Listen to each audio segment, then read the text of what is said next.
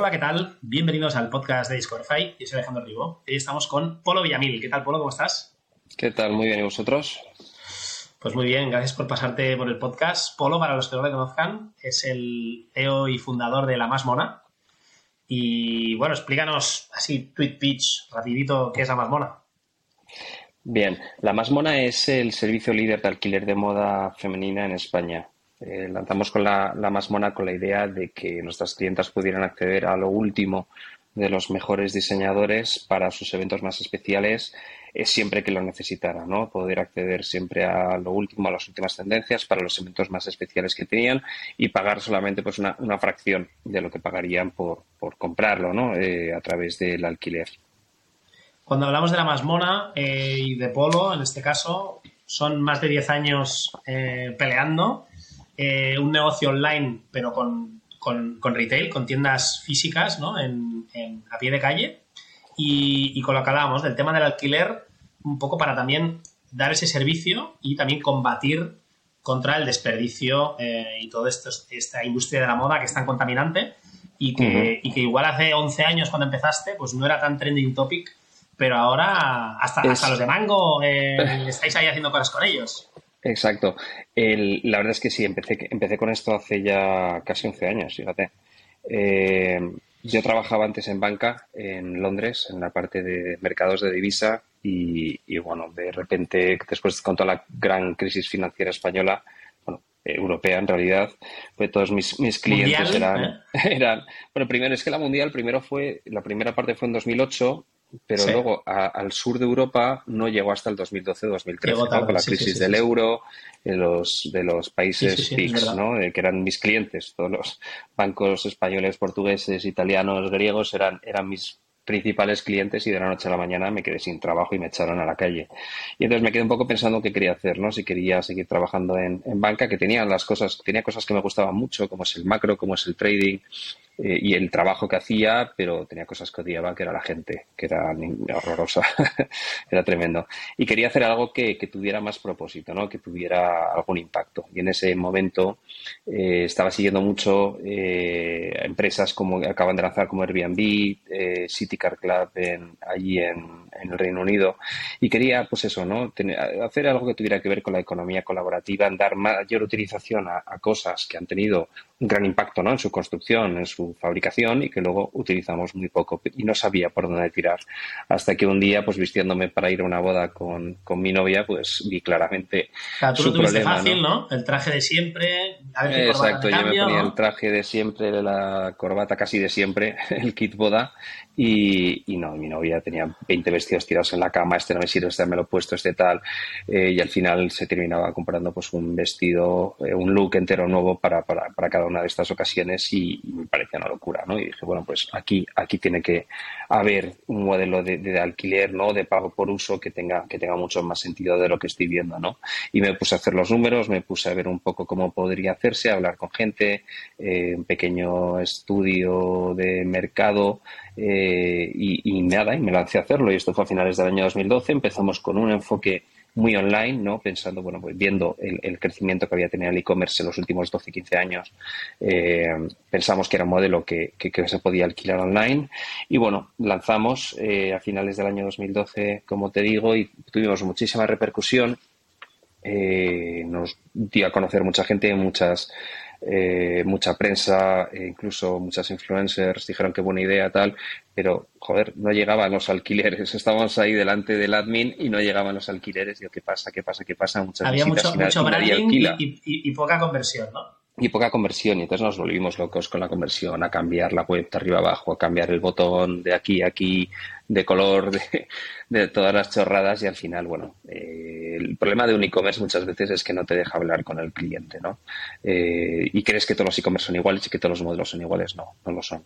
Hay, hay servicios que son distintos, eh, que tienen su propia problemática, sus propias barreras a la conversión y que no, no son extrapolables de un, modelo al otro. ¿no? Y solamente hablando con el cliente final, haciendo distintas entrevistas, eh, focus groups que hicimos, nos dimos cuenta que, bueno, pues al final es, son prendas muy especiales para ocasiones muy especiales y eso requiere la prueba. Sea, es un proceso que tiene, que para ellas genera muchas dudas de esto me va a sentar bien, no me va a sentar bien, es el color que creo que tal, eh, un millón de cosas, ¿no? Eh, dudas que en un entorno de showroom con un estilista te las, las, solucionas en un momento, ¿no? Y sin embargo, online, pues te cuesta mucho más. Y al final, pues bueno, empezamos abriendo la primera tienda a finales del 2013. Ahí fue cuando empezamos a coger tracción de verdad. En Madrid.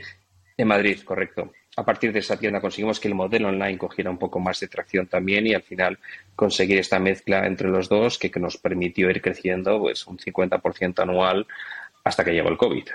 y, bueno, conseguimos hemos, que eso que bueno. Hemos pasado, hemos pasado unos cuantos años muy deprisa eh, y, este drive que comentabas, ¿no? De darte cuenta que el, presencial, el estilista, ¿no? El tocar, a lo mejor probar, etcétera, era súper importante. Eh, no me sorprende de un tío, porque nos conocemos desde unos cuantos años, pero bueno, poco, la verdad, de, de, un día haber spameado a Polo por LinkedIn y haber hecho alguna llamada, algún email, y, pero en persona no nos hemos visto nunca, después de unos cuantos años. Y, y lo que decía, ¿no? He investigado un poco acerca de ti y escuchaba en un podcast que había sido piloto de, Cars hasta Fórmula 2, ¿no? Y que, y que no llegaste a competir en Fórmula 1, pues porque es un tema de patrocinios y, bastante complicado de explicar. Y esto lo ligo no solo por, porque me parece una anécdota divertida, eh, sino porque es como cuando en el coche, ¿no? Eh, de repente entras pasado de frenar en una curva y para no chocarte en la siguiente hay que ahí hacer un contravolante, freno de mano, soltar gas, dar más gas, lo que sea, ¿no? Y eso es lo que llevas haciendo en la Masmona de los últimos 11 años y en concreto, ¿no? Darte cuenta en ese momento de, bueno, puedo cerrar el chiringuito, esto no genera conversión, o se me enciende la bombilla. Claro, el problema es que hay que tener un contacto y una conversación real en una tienda, ¿no? Y eso es lo que hicisteis. Es, eh, ha, sido, ha sido clave, efectivamente, ¿no? El, el, y fue, fue, un error, ¿no? Y un error que creo que cometemos muchos emprendedores al principio cuando te enamoras de tu idea, eh, esto funciona así, esto va a ser así, y esto online, qué tontería, la gente lo hace todo online, ahora ¿por qué no van a hacer esto online? Y tú mismo, porque hubo gente que me dijo, incluso algún inversor mío me dijo, oye, esto tiene sus problemas para hacerlo online, yo lo he comentado por ahí, y mis amigas me dicen que necesitarían un sitio, ah, qué chorrada, ya verás cómo esto funciona así. Y muchas veces como tú te crees tus propios dogmas, ¿no? tus propias ideas hasta el final y, tienes que ser muy abierto en ese proceso de si, si vas a hacer algo, si, si vas a lanzar algo, de analizar perfectamente todos los riesgos y no creerte tu historia de arriba abajo. Tu mentira. Eh, tu mentira, efectivamente, cuando tienes que estar muy abierto a que todas cambian, ¿no? Además estuve haciendo un, un eh, plan financiero que estuve dos meses haciendo un plan financiero, a mí me gusta mucho el Excel y soy muy de modelar y tal, hice como 27 modelos de Excel con Crystal Ball, simulaciones de Monte Carlo, para arriba, para abajo, de cuánto entraba, salía una prenda, de que necesitaba de stock y no sé qué, al final no se cumplió absolutamente nada, nada de todo eso, fueron dos meses tirados a la, prácticamente tirados a la basura, de lo que me sirvió muy poco. Al final es hacer eh, y, iterar, iterar muy rápidamente, es lo que tú dices, ¿no? Darte cuenta de esto funciona, esto no, no creerte que lo que haces va a funcionar porque sí, sino estar preparado para que para que no funcione y rápidamente, rápidamente cambiar y tener aparte un equipo al lado tuyo que te diga las verdades y que te diga, oye, no, que, que, por aquí no es, que por aquí no vamos, ¿no? Y que tenemos que intentar otra cosa.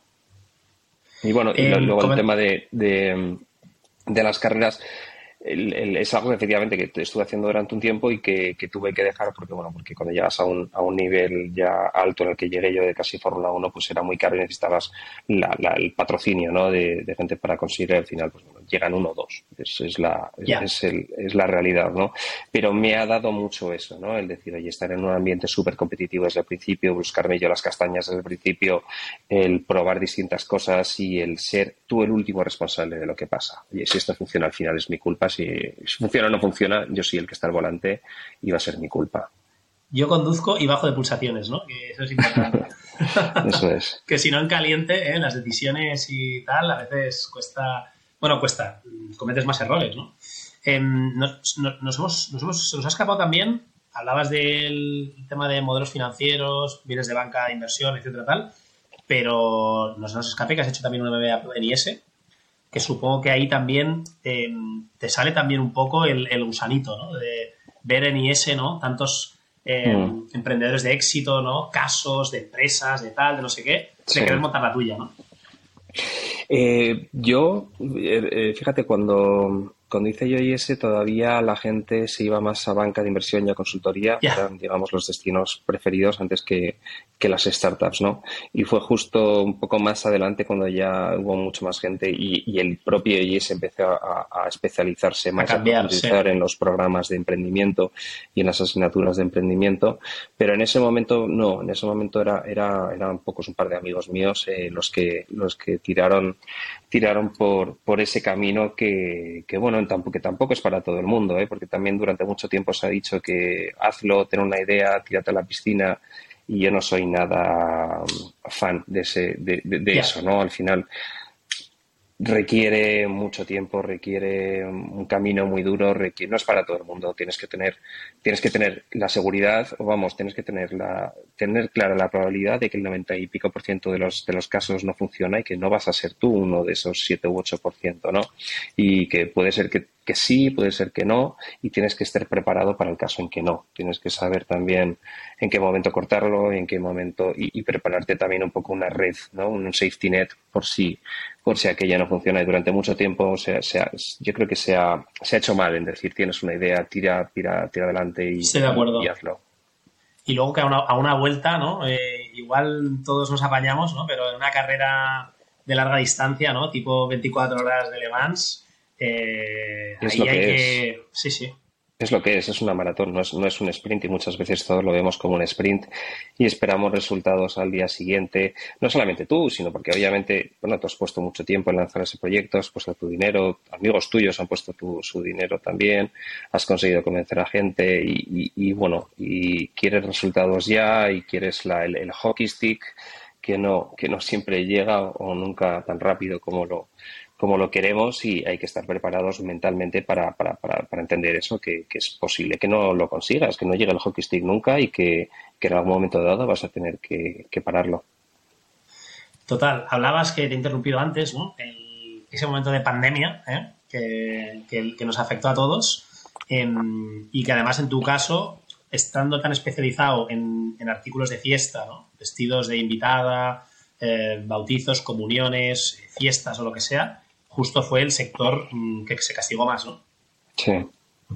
Ha sido, sí, hablando bueno, un poco de qué momento tienes que pararlo y todo esto, yo soy bastante terco y no soy el mejor ejemplo, porque así lo, he, lo he empujado todo hasta. Has tenido muchas señales, ¿eh? Muchas señales que, sí, no, has, leído.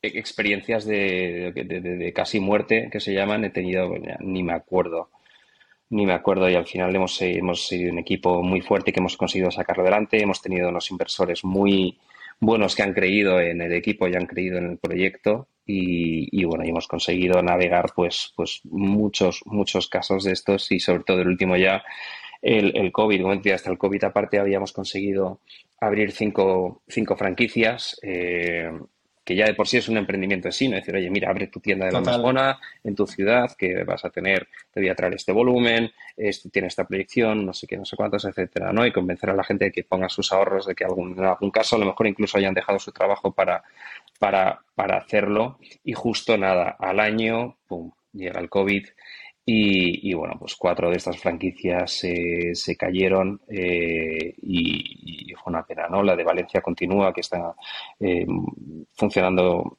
espectacularmente bien.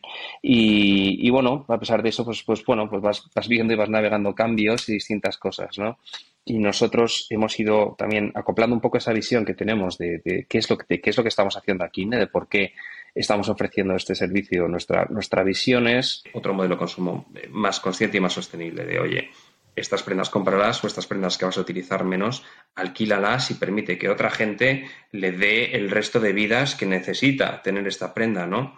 Eh, porque lo que no podemos hacer es seguir comprando cada vez más y más ropa que estamos utilizando cada vez menos, ¿no? Eh, ropa cuya producción ha tenido un impacto muy grande tanto en recursos como en contaminación eh, al planeta y que cada vez se va a producir más porque cada vez somos más gente, porque cada vez las clases medias tienen más renta disponible para, para destinar a esto, que es lo primero que destinan, que es a moda. Eh, y necesitamos ir hacia, hacia este modelo de consumo híbrido, ¿no? en el que se compran algunas cosas y otras cosas se alquilan.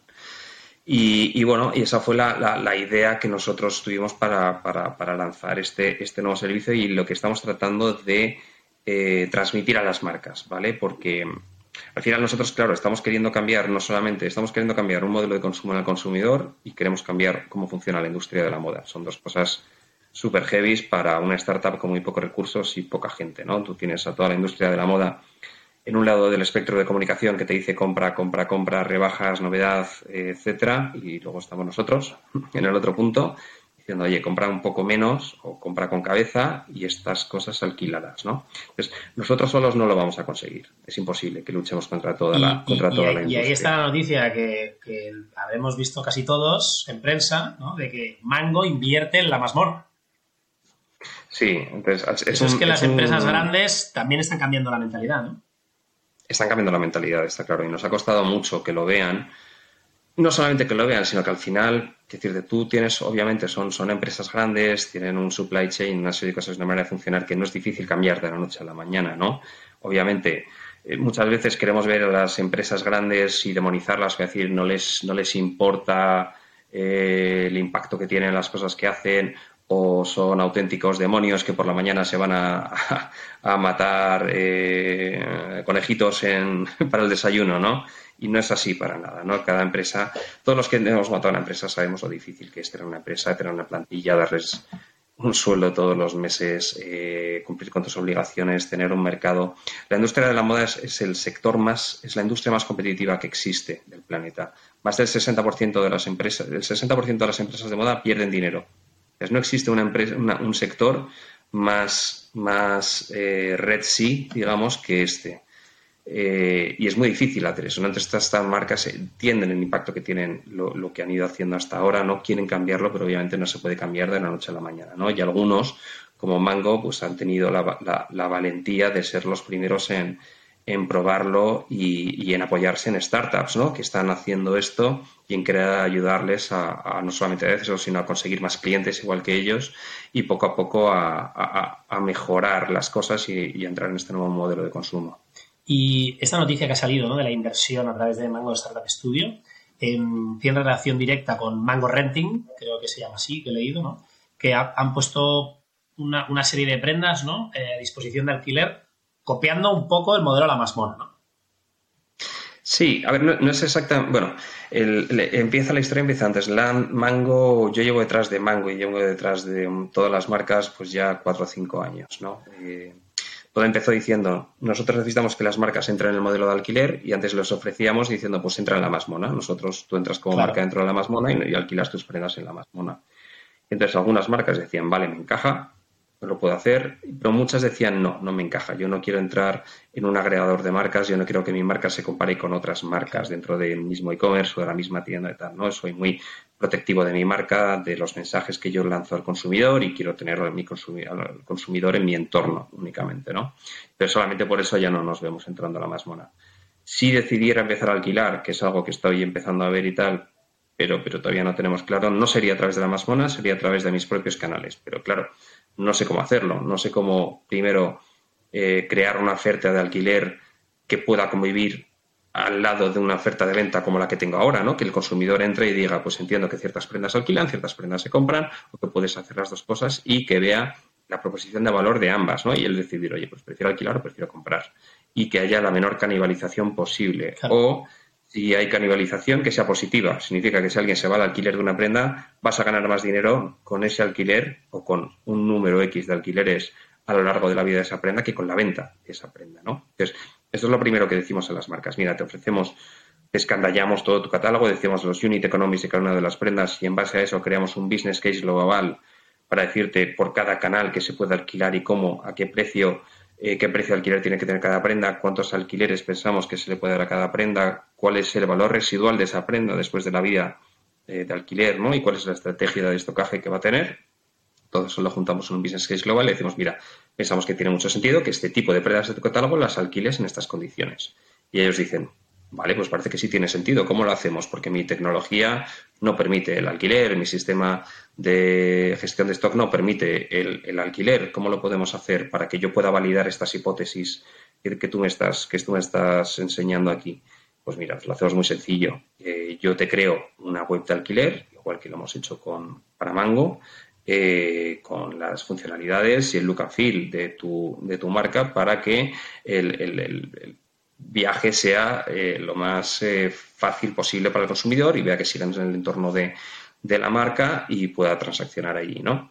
Entonces, nosotros le damos eso, se lo podemos crear en nada, en menos de un mes. Entonces, ya, no solo te dedicas a, poner en, en circulación prendas de que luego lavas en la tintorería y las vuelves a poner, etcétera, sino que ya, entre comillas, vendes software a otras marcas de moda. Exacto. Eh, y es un cambio importante para nosotros, ¿no? Al final, nosotros el servicio que estamos ofreciendo a, las marcas tiene tres patas. La primera parte de consultoría, es decir, eh, crear una oferta de alquiler y un business case. La segunda parte, el tecnología, es decir, vale, pues te damos la plataforma para que tus prendas, para que puedas alquilar tus prendas. Y luego hay una tercera pata, que es la logística. Eh, la logística es algo en lo que yo no quería meterme en ningún caso, porque es algo es un, follón. poco sexy, ¿no? Que se ve como poco valor añadido y en mancharte las manos, etcétera. Y al final eh, es algo completamente necesario, es la clave de conseguir que el alquiler funcione. Tú tienes que acortar los tiempos lo máximo posible para que la, el menor número de prendas esté alquilado el mayor tiempo posible. Claro. ¿vale? Esto funciona si con muy poco, si de muy poco stock consigues muchos alquileres. Eh, si necesitas mucho stock para hacer muchos alquileres, no tiene sentido económico el, alquiler, ¿no? Y nosotros llevamos 10 años eh, haciendo eficiente todo eso, ¿no? Mejorando poco a poco nuestra, nuestra operativa para saber dónde está cada una de nuestras prendas, cuándo va a volver, cuándo es el siguiente alquiler, qué trabajos hay que hacer esa prenda cuando llegue, de recondicionamiento, desinfección, lavado, planchado, eh, cualquier cosa que le haya podido pasar en el alquiler, un enganchón, un botón, una cremallera, lo que sea, hacemos todo ese trabajo para conseguir que esa prenda se vuelva a alquilar lo antes, lo antes posible. ¿no? Muchas veces nos pasa que nosotros recibimos prendas de clientas que la han utilizado el fin de semana, las recibimos el lunes, no, perdón, las recibimos el martes y ese mismo martes salen para la siguiente, salen para la siguiente clienta. Es la única manera de conseguir que el, que el, el stock, perdón, que el alquiler sea eficiente, ¿no? Y no, encontramos a nadie que se haya dedicado a hacer este tipo de logística. Eh, la logística que hacen otros eh, proveedores logísticos o carriers es, es, una logística distinta que es la típica de e-commerce, ¿no? En la que su objetivo no es maximizar o minimizar estos tiempos, ¿no? Y conseguir que estos tiempos se minimicen para que el, el producto sal, pueda salir lo antes posible y es algo que, que sí hacemos nosotros, ¿no? Y entonces, pues bueno, pues hemos desarrollado este servicio de marca blanca eh, que estamos ofreciendo a las marcas, que Mango ha sido el primer cliente, pero que ya estamos hablando con muchas otras marcas que han visto lo que podemos hacer para Mango y que dicen, oye, mira, pues yo creo que tiene mucho sentido para nosotros lanzar un servicio de alquiler y apoyarnos en la más mona para que nos lo haga. Te iba a decir, em, te doy altavoz, eh, que no sabía que estabais en este, en este nivel. Em, para empresas de moda, que supongo que es el, core, que nos están escuchando y que les gustaría mm, trampear y probar esto, ¿qué, volúmenes tienen que tener o qué requisitos para, ponerse en contacto contigo y hacer pruebas? Em, a ver. ¿O qué categorías? Lo, primero es que decir, oye, mira, tú, tú tienes un catálogo de prendas que tiene sentido alquilar, sí o no. Eh, porque obviamente no, no, todo tiene sentido eh, alquilar, ¿no? Sí, mire, este tipo de prendas que se utilizan poco, eh, que tienen un, precio alto o lo que sea, pues tiene, tiene sentido alquilarlas. Vale, perfecto. Pues entonces nosotros te, ahí a partir de ese momento decimos, obviamente hay un volumen mínimo, pero a ver, el volumen mínimo ahora mismo para la operativa que tenemos en, en España no, no estamos no estamos todavía, pero vamos, en torno a los 5 millones, 5 millones de ventas aproximadamente sería, sería un volumen, sería un volumen adecuado. Eh, y te ayudamos a eso, ¿no? A crear la oferta de alquiler, te ayudamos a crear la web, o te la creamos nosotros, o te ayudamos a hacerlo dentro de la tuya, lo conectamos vía API con nuestro sistema para que nosotros podamos recibir todos los pedidos y gestionar eh, la logística y operativa de todos esos pedidos, porque nosotros lo que hacemos después es, nosotros tenemos físicamente las prendas que se destinan a este proyecto. Todo esto que Mango ha destinado para, para el alquiler lo Están en vuestro almacén. ¿eh? Está en nuestro almacén y nosotros tenemos, para hacerla, para hacer este, este, esta operativa eficiente tenemos que tenerlo nosotros. Eh, tenemos nosotros los que tenemos aquí, lo preparamos para cuando sale al cliente, eh, tenemos el contacto con nuestros carriers, eh, sabemos cuál utilizar para cada ocasión, cuál utilizar para las devoluciones también y todo el proceso interno de lavandería que hacemos, pues bueno, de desinfección, lavado, eh, planchado, reacondicionamiento o en algunos casos lavado en, en, seco en máquina de, de, hidrocarburos, ¿no? que es la versión ecológica, digamos, del, del, del percloro. No está mal, ¿eh? No está mal. Entonces, em, llegado a este punto, ¿tú cómo te ves, no? Expandiendo el vertical B2C de alquiler que lleváis haciendo estos 11 años o más esta parte marca blanca? Pues estamos un poco en. Estamos ahí, en el cruce de caminos. a, ver, qué tal sale, ¿no? Depende un poco de cómo vaya el piloto, me imagino, con ¿no? Está, está yendo bien. Está yendo bien y estamos teniendo muchas marcas eh, interesadas. Y yo creo que podría anunciar dos o tres marcas más de aquí antes del lanzamiento de, servicios para estas marcas de aquí a junio. Y para nosotros, al final nosotros te digo, hemos conseguido normalizar el alquiler de prendas para las ocasiones más, más especiales y hemos conseguido hacerlo de, hacer que sea eficiente y rentable. ¿Qué pasa? Que para nosotros no es muy escalable. Nosotros necesitamos tener tiendas, necesitamos comprar stock de las marcas todas las temporadas y es un, es, un, es un modelo que es bastante intensivo en capital. ¿vale? Y es difícil de escalar, a no ser que encuentres a un inversor que te quiera eh, eh, financiar todo esto, pero es difícil encontrar estos tipos de, inversores eh, para financiar este tipo de modelos. ¿no? Entonces, todos estos cuellos de botella que encontramos en el B2C no los tenemos en el B2B, porque todos estos cuellos de botella los externalizamos a las marcas. Ellos ya tienen el stock, ellos ya tienen las tiendas, ellos ya tienen el tráfico y los canales de, los canales de adquisición de clientes. Nosotros lo único que hacemos estamos licenciando y monetizando el know-how y la tecnología que ya tenemos. Y la operativa que ya, que ya tenemos. Entonces, estamos ahora mismo estamos poniendo todos los recursos que tenemos en escalar este nuevo modelo B2B y el modelo B2C eh, lo seguimos eh, funcionando, ¿no? Sigue funcionando, pues bueno, pues casi porque casi porque funciona solo. Tenemos una serie de, marcas en cartera con las que con las que estamos trabajando. Tenemos dos tiendas que nos funcionan bien y que nos generan un ligero evita, un ligero evita positivo, que no es para tirar cohetes, pero bueno, que nos ayuda, que para nosotros es un escaparate muy bueno para probar marcas, para saber qué quiere el cliente. Eh, Experimentos. tener el, pulso ¿no? en el mercado del, del, alquiler y poder transmitir esta información después a las marcas B2B con las que trabajamos. Decir, oye, mira, esto lo hemos probado nosotros, no funciona. Esto sí funciona. Este, esta prenda puede funcionar por esto o esta no va a funcionar por esto otro. Y para nosotros es muy importante y a la vez es un, es un cliente más para el B2B. Hablábamos de, todo este modelo nuevo que os habéis metido. lo titulabas Fashion as a Service, ¿no? En, un artículo que, había podido leer de Fashion United. Y de hecho tenía por aquí apuntado, porque no me lo, sabía de memoria, tenéis una, tabla comparativa ¿no? de los unit economics de venta versus alquiler. ¿no? Y al final de todo, en la, última línea, cuando hablas de retorno, porque no vamos a, a comentarlo todo, el retorno es unas tres veces mayor. O puede ser. Veces mayor, efectivamente. Para, esto, claro, sirve para, para, para cierto tipo de, prendas, ¿no? no es universal para todos, pero. No es universal para todos. Nosotros, por ejemplo, poniendo el, el, ejemplo de los vestidos de fiesta de invitada, son vestidos que nosotros podemos, dependiendo de cada uno de ellos, hay unos más delicados que nosotros podemos alquilar solamente tres o cuatro veces y ya se nota que es alquilado. Hay otros que nos duran entre siete y diez veces. Lo que, lo que yo quiero demostrar en esa tabla es que con esos 7 o 10 alquileres nosotros somos capaces de sacar mucho más rendimiento a esa prenda que el que se sacaría con la, que el que se sacaría con la venta de esa prenda. Al final estás dando entre 7 o 10 transacciones, 11 contando con la venta final, porque al final la última transacción que le des es, es, la venta de esa prenda en outlet a, un precio, aproximadamente el precio de costo de, de esa prenda.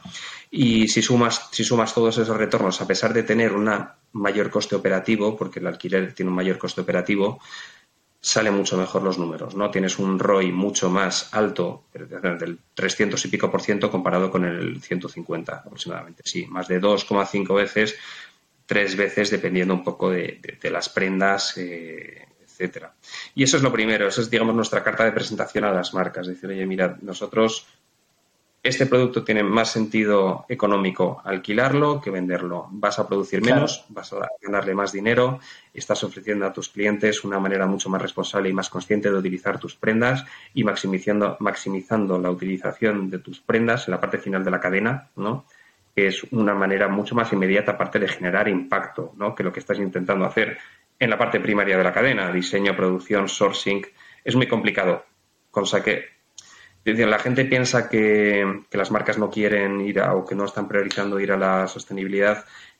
Toda la parte de la cadena ya está muy, eh, es muy eficiente, ¿sabes? lleva muchos años haciendo esto eficiente y conseguir mejoras en todo esto va a tardar muchos años en que eso llegue a un impacto final de verdad a, la sostenibilidad de la industria. Sin embargo, si atacamos la parte final de la cadena, la parte de reutilización, ahí podemos ganar muchísimo de la noche a la mañana.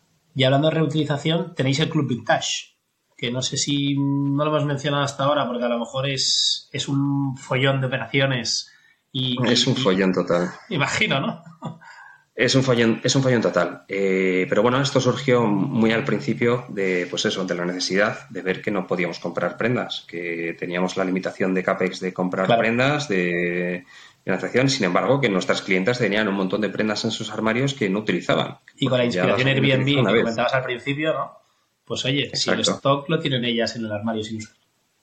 Efectivamente, y entonces en base a esto, pues lo lanzamos muy rápidamente. En el año 2013 fue cuando lanzamos el Club Vintage eh, y la, idea es esa, ¿no? Es ayudar a nosotros conseguir producto sin tener que comprarlo y por otro lado ayudar a nuestras clientas a rentabilizar prendas que han comprado en su día, que les ha costado mucho dinero y que han, por una razón o por otra han utilizado en pocas ocasiones, ¿no? Y que tienen ahí muertas de risa en sus armarios. Pues bueno, esa prenda, aunque ella no la quiere utilizar, es perfectamente válida para que cualquier otra clienta la lleve a una boda y eh, quiera pagar a esa clienta por el uso de esa prenda, ¿no? Nosotros cobramos una, una comisión por ese, por ese uso, por, por, ofrecer esa plataforma y por hacer aparte, bueno, tener las tiendas, estilistas para la prueba, envíos, devoluciones, tal, etcétera. Pero al final lo hacemos de manera que abajo del todo ganemos lo mismo tanto la clienta como, como nosotros y que las clientas puedan rentabilizar esas prendas. Y hay casos en los que las clientas han ganado más dinero que lo que les ha costado su, su, vestido. No son muchos, pero, pero vamos, los hay. Y hay muchos, desde luego, en los que han, han, recuperado una parte importante de, esa inversión. Entonces, bueno, es un jaleo porque al final te llega un SKU por cada referencia de cada tal. Tienes que hacer no tienes tallas, ¿no? tienes tal. Exacto. Y aparte no es tu prenda, que, que si le pasa algo, porque al final es una prenda que te vas a llevar a una boda, a un evento, y al final, pues bueno, pues la gente fuma, la gente bebe, la gente baila, y, pasan cosas, ¿no? Normalmente conseguimos que se quiten todas las manchas porque tenemos una operativa interna muy, muy buena para eso y tal, pero bueno, pero hay veces hay accidentes y hay veces que los vestidos pues ya no se pueden utilizar más porque, yo qué sé, porque te han quemado, porque te has sentado encima de algo, por lo que sea, ¿no? Y eso cuando el vestido es mío es una cosa, pero cuando le tienes que decir a la dueña del vestido que el vestido que se compra no sé dónde o tal, que se ha roto, pues te quita mucho tiempo, ¿vale? Genera mucho enfado a la dueña del vestido y quita, quita bastante tiempo. Entonces, al final, ahí fue una decisión también de decir, porque normalmente tú cuando haces esto, lo ideal hubiera sido hacerlo como un marketplace desintermediado, ¿no? Como una especie de Vinted o Wallapop, en el que cada uno puede subir las prendas que quiere y nosotros solamente hacemos como una plataforma de poner en contacto oferta y demanda, nos llevamos una comisión por hacerlo y ya está, ¿no? Pero pero, queremos ser una marca que tiene una coherencia de catálogo, una coherencia en cuanto a los estilos que pone y en la manera de funcionar y en el servicio que damos. Entonces, por, ese, por esa razón decidimos hacerlo interno, no desintermediado, sino intermediado por nosotros. Y, bueno, es algo que, que, mantenemos eh, hasta la fecha. Ahora mismo yo calculo que el 10% de las prendas de nuestro catálogo vienen de nuestras clientas vienen del Club Vintage. Y siguiendo con, porcentajes eh, y del modelo B2C, que es el, que llevamos más años y conoces mejor, em, ¿cuánta parte viene de, venta online y cuánta viene de tienda? Sí, el 75% en tienda y el 25% online.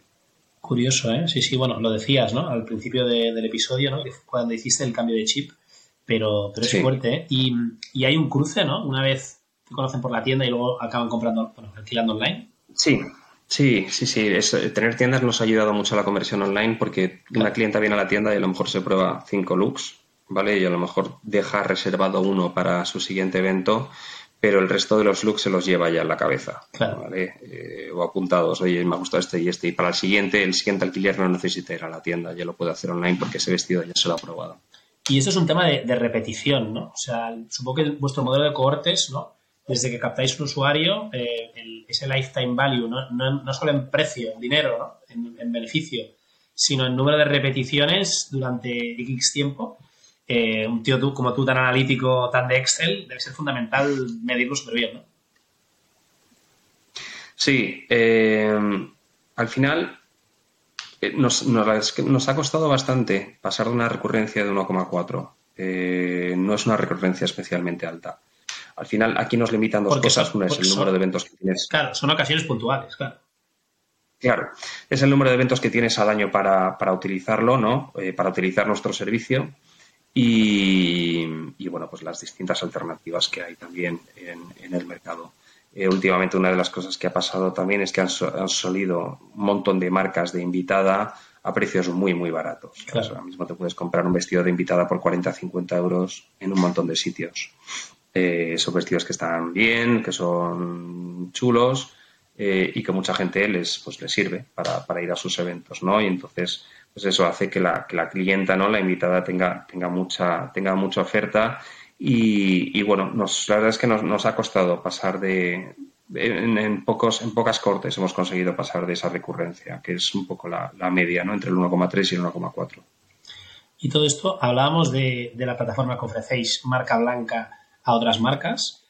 Y, pero bueno, antes de llegar a eso, todo lo habéis desarrollado in-house, ¿no? Es decir, toda esta tecnología propia de gestión de catálogo, de alquiler, eh, etcétera, etcétera, todo hecho a medida por vosotros durante todo este tiempo.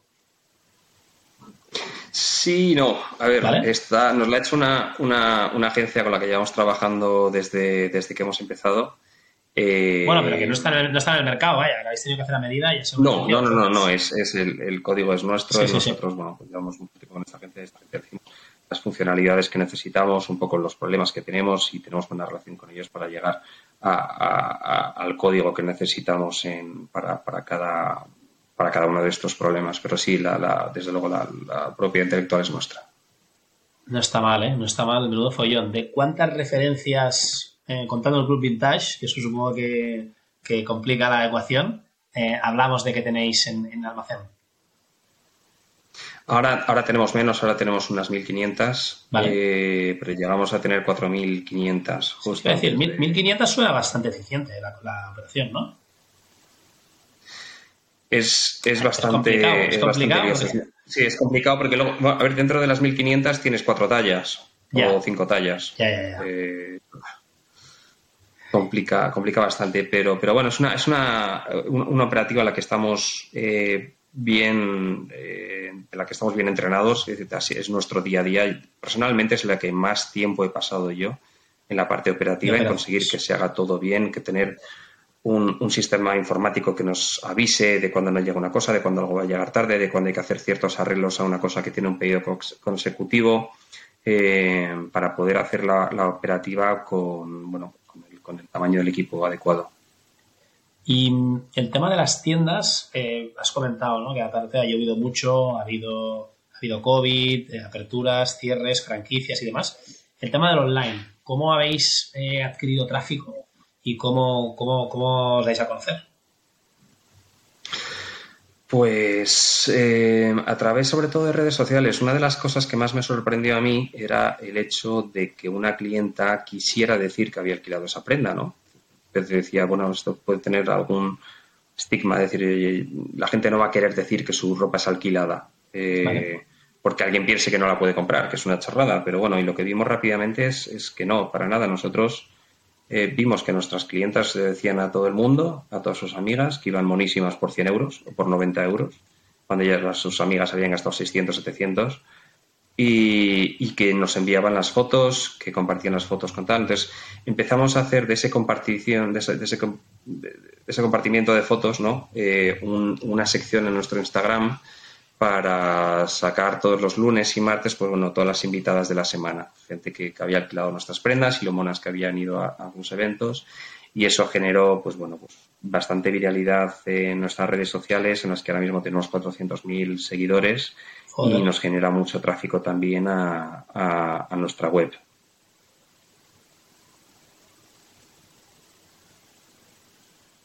Y ya por terminar, Polo, em, hemos empezado un poco al revés. Te he visto ahí muy lanzado explicando la masmona y no te quería cortar. Luego me he dado cuenta que se nota que no soy aquí un periodista, comunicador profesional del podcasting. Pero bueno, teníamos ahí unas preguntillas al principio. Tú eres de Madrid, ya la contesto yo esta. Em, sí. ¿Cuál crees que es tu superpoder? Eh, yo creo que la resiliencia. Que, es lo que me ha hecho seguir viendo las partes positivas muchas veces cuando no funcionaba o cuando lo normal hubiera sido tirar la toalla y decir, no, tenemos una, la visión no ha cambiado. La gente quiere hacer esto. Lo que pasa es que no hemos encontrado la manera de ofrecerlo bien, o no hemos encontrado los productos que hacen falta o la proposición de valor, pero la, la idea inicial no cambia, ¿vale? Eh, hay distintas cosas de timing, de financiación, distintas barreras y tal, pero si tú crees que, lo puedes conseguir, que puedes llegar a eso, eh, nosotros hemos seguido adelante y, bueno, creo que estamos cerca de conseguirlo. Y si fueras una marca, ¿cuál serías? Pues mira, hay muchas marcas que me gustan, ¿no? En distintos tal, pero al final a mí me gustaría ser una marca que me creyera lo que decía, ¿no? Yo creo que es muy importante para una marca tener un mensaje, tener alma, ¿no? Y poder transmitir ese mensaje y ese alma que tienen a, tus consumidores. Eh, el caso más claro que ves es el de Patagonia en, la ropa. Eh, y, también tienen a los clientes de Patagonia. Eh, proud, ¿no? De llevar la ropa Patagonia, que es un poco lo que, lo que estamos nosotros con el Instagram de la Balmona, ¿no? Efectivamente, decir, oye, mira, eh, ellos tienen claro qué es lo que quieren hacer, no, no toman atajos, ¿sabes? Se van a por los mejores materiales, hacen las cosas que, menos impacto tiene. Eh, y no a ver, tienen los beneficios que necesitan como, como empresa para tal, pero bueno, una parte importante es decir, no vamos a hacer todo por el beneficio, eh, incluso le vamos a decir a nuestros clientes que no compren nuestra ropa, que, me, parece, me parece brutal.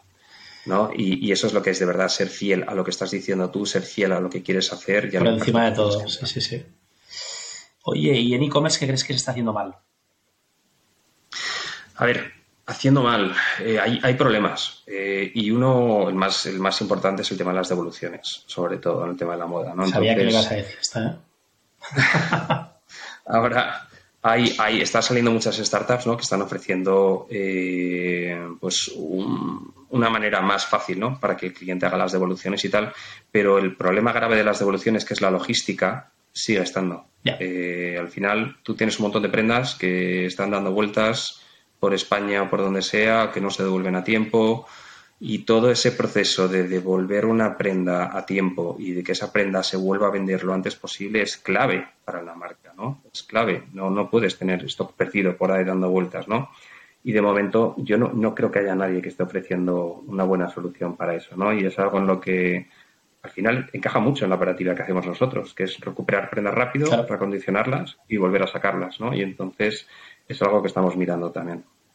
Buenísimo.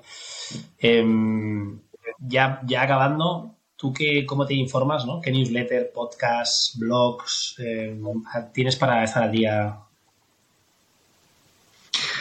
Uf, eh, muchos, bueno, de distintas las publicaciones de moda, desde las newsletters de Moda Es, que están muy bien, en Startups en España, la newsletter del, referente.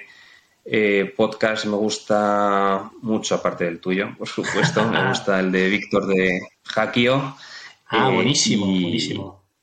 Muy bueno, muy bueno. Víctor, muy bueno también. Le conocí también hace tiempo y, uno de los tíos que más sabe eh, de e-commerce y de startups. Sí, sí, bueno, y aparte de Hack, yo, yo, que me gusta. En también abren ahí en su podcast eh, y, se habla mucho de moda también en ese podcast.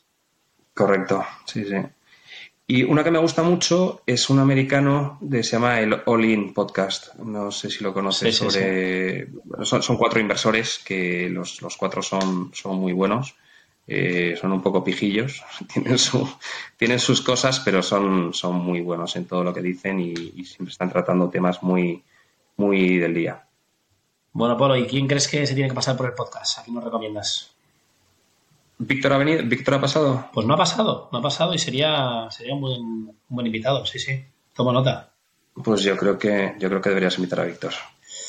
Pues oye, eh, ha sido un placer. Te deseamos en este FAS ¿eh? y en la más mona y, bueno, y todo, eh, muchos éxitos, esa resiliencia y tantos años ahí apretando.